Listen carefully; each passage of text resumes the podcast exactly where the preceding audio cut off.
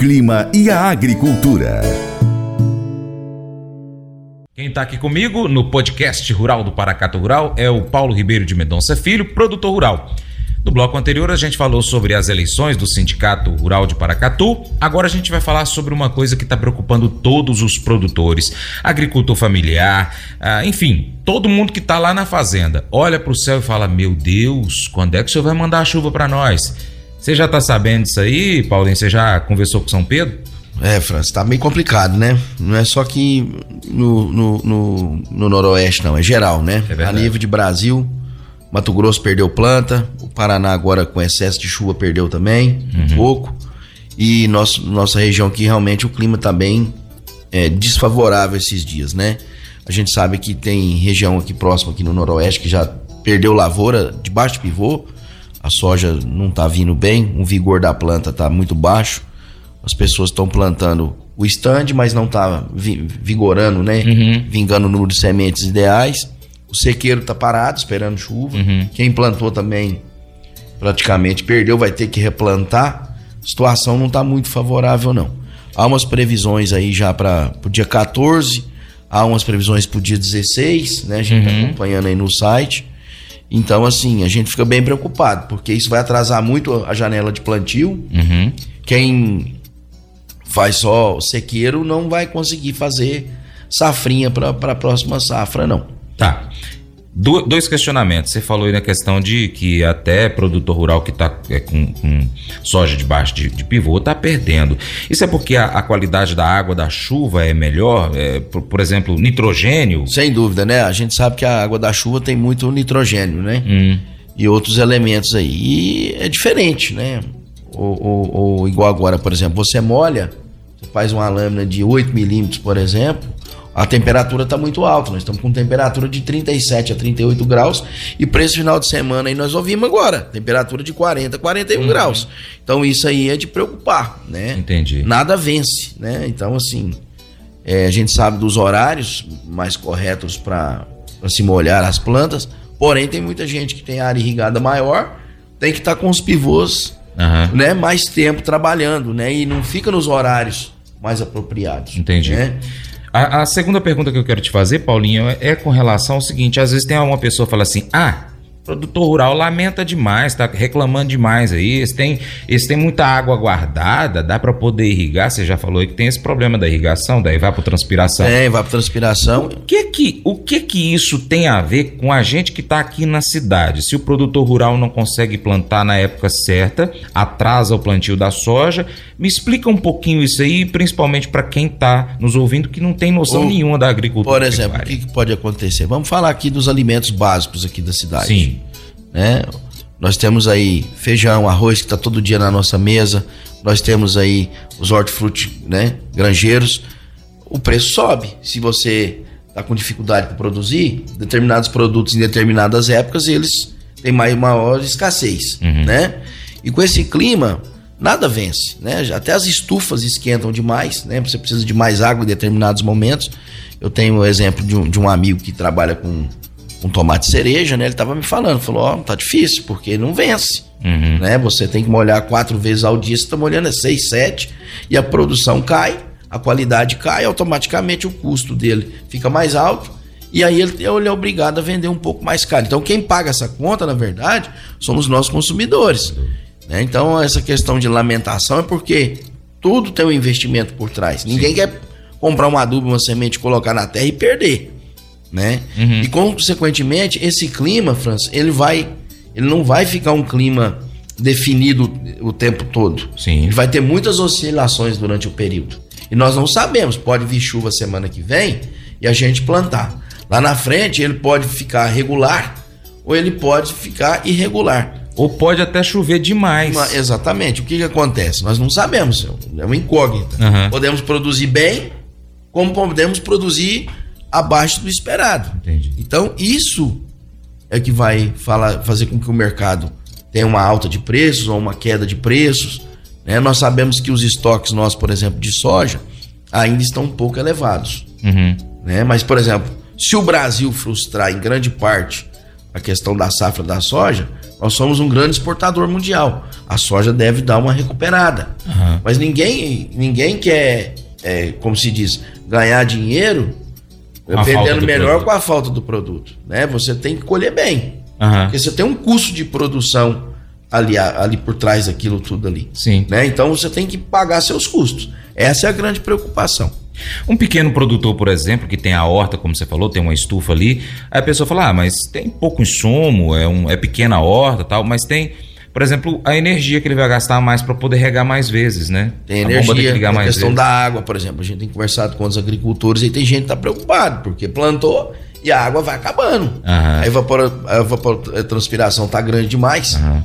Por quê? O sol está muito quente. Né? E todo dia você tem que ligar. Você molha um pivô hoje, amanhã você molha o outro. Né? Tem gente que tem que molhar 4, 5, 6 pivôs todo dia. Tem produtor rural que está tá movimentando pivô com gerador a diesel. E diesel no preço que tá? Não paga, as, as contas não fecham, não. Ou, foi ontem que eu passei próximo de um posto de combustível, eu vi, vi bem grande, seis reais e quarenta e pouco. Eu falei, gente, já é a gasolina? Não, é o é diesel. O diesel. O diesel está muito mais caro que a gasolina. Eu assustei diesel hoje está muito mais caro do que a gasolina. Por exemplo, enquanto a gasolina há 15 dias atrás ela teve uma queda de 18 centavos, o diesel subiu 25 centavos. Misericórdia. Bom, por um lado, a, a, é, isso também força o produtor a trabalhar, por exemplo, com as oleaginosas, no caso nosso aqui, soja, né? O, o, o, Paulinho, a soja, você falou de arroz e feijão que está no prato mesmo, mas a soja também está no prato do brasileiro, tá. como o óleo de soja, a margarina, né? A maioria das margarinas feitas em, é, por, por, soja, né? Tem gente que come carne de soja, o leite de soja para bebês que tem problema com o, a lactose, enfim, com algum outro produto do leite de vaca. É, o que a gente produz aqui, o milho, milho que a gente produz, ele serve para alimentar o gado, alimentar as aves, alimentar os porcos, é, para fazer a farinha de milho que com feijão fica top demais. Enfim, é, o que a gente produz aqui, a gente consome Consome, com certeza. Por exemplo, você citou aí, o, o preço do, do, do arroba do boi ainda está abaixo do, do que a gente estava pretendendo. Mas se o milho subir e a soja subir, que estão na dieta principalmente do gado confinado, uhum. isso vai afetar o custo. Né? Uhum. Provavelmente vai se diminuir o número de animais confinados. Foi o que já aconteceu esse ano aí, devido aos preços que estávamos. O segundo turno né, do, do gado no confinamento, que a gente geralmente faz dois turnos, uhum. né? Faz um, o primeiro turno, uma, uma, primeira remessa, depois o segundo turno. Já diminuiu. Né? Então, assim, nós já estamos com menos gado no mercado para abate. E os confinamentos terminando agora, que começa a se encerrar aqui os, o, o, volume de animais confinados diminui, digamos assim, a partir do início das chuvas, que já era para ter diminuído, uhum. né? Que o produtor tem que tirar por conta da chuva, do barro. Sim.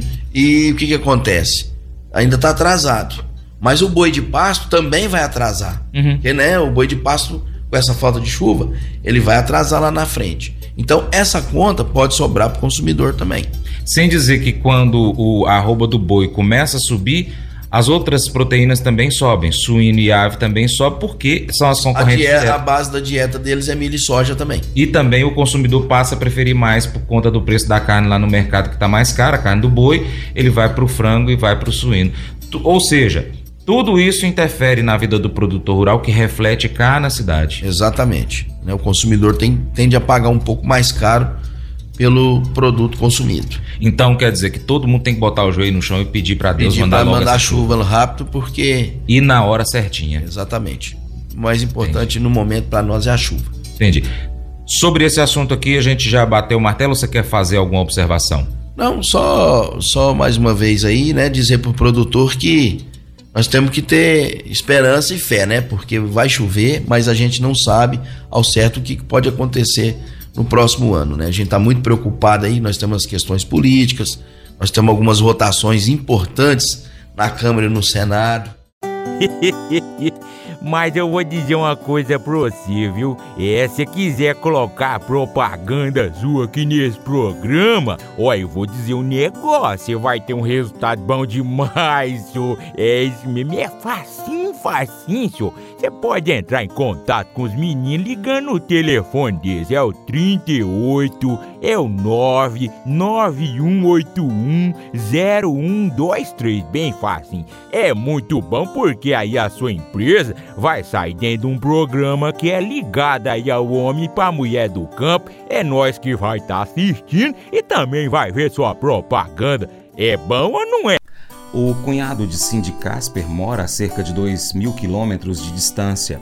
Apesar dessa distância, ele sempre foi um membro muito querido da família por causa do seu grande senso de humor e também do bom coração. Desde que Cindy se lembra, os outros irmãos brincam sobre o status dele como favorito aos olhos da sua mãe. Há vários anos, até entregaram para ele uma camiseta com as palavras: Sou o favorito da mamãe. Embora todos tenham gostado das brincadeiras entre os irmãos, o favoritismo não é brincadeira.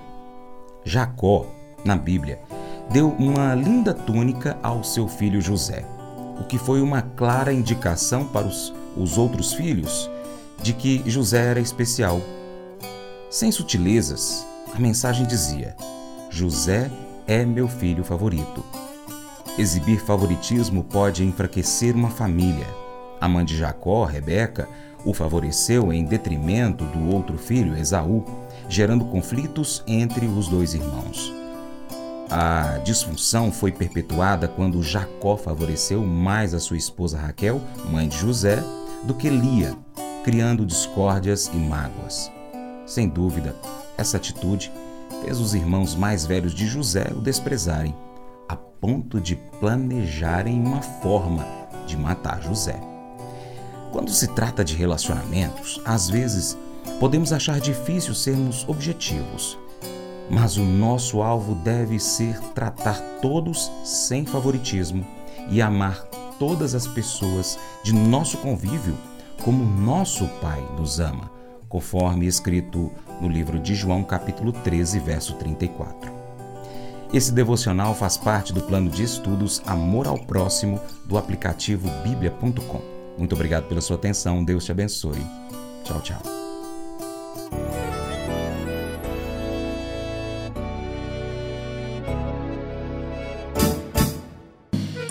Acordo de manhã para prosear no mundo do campo, as notícias escutar. Vem com a gente em toda a região com seu programa Paracatu Rural. Tem notícias, informação e o mais importante, sua participação. Programa Paracatu Rural. Programa Paracatu Rural.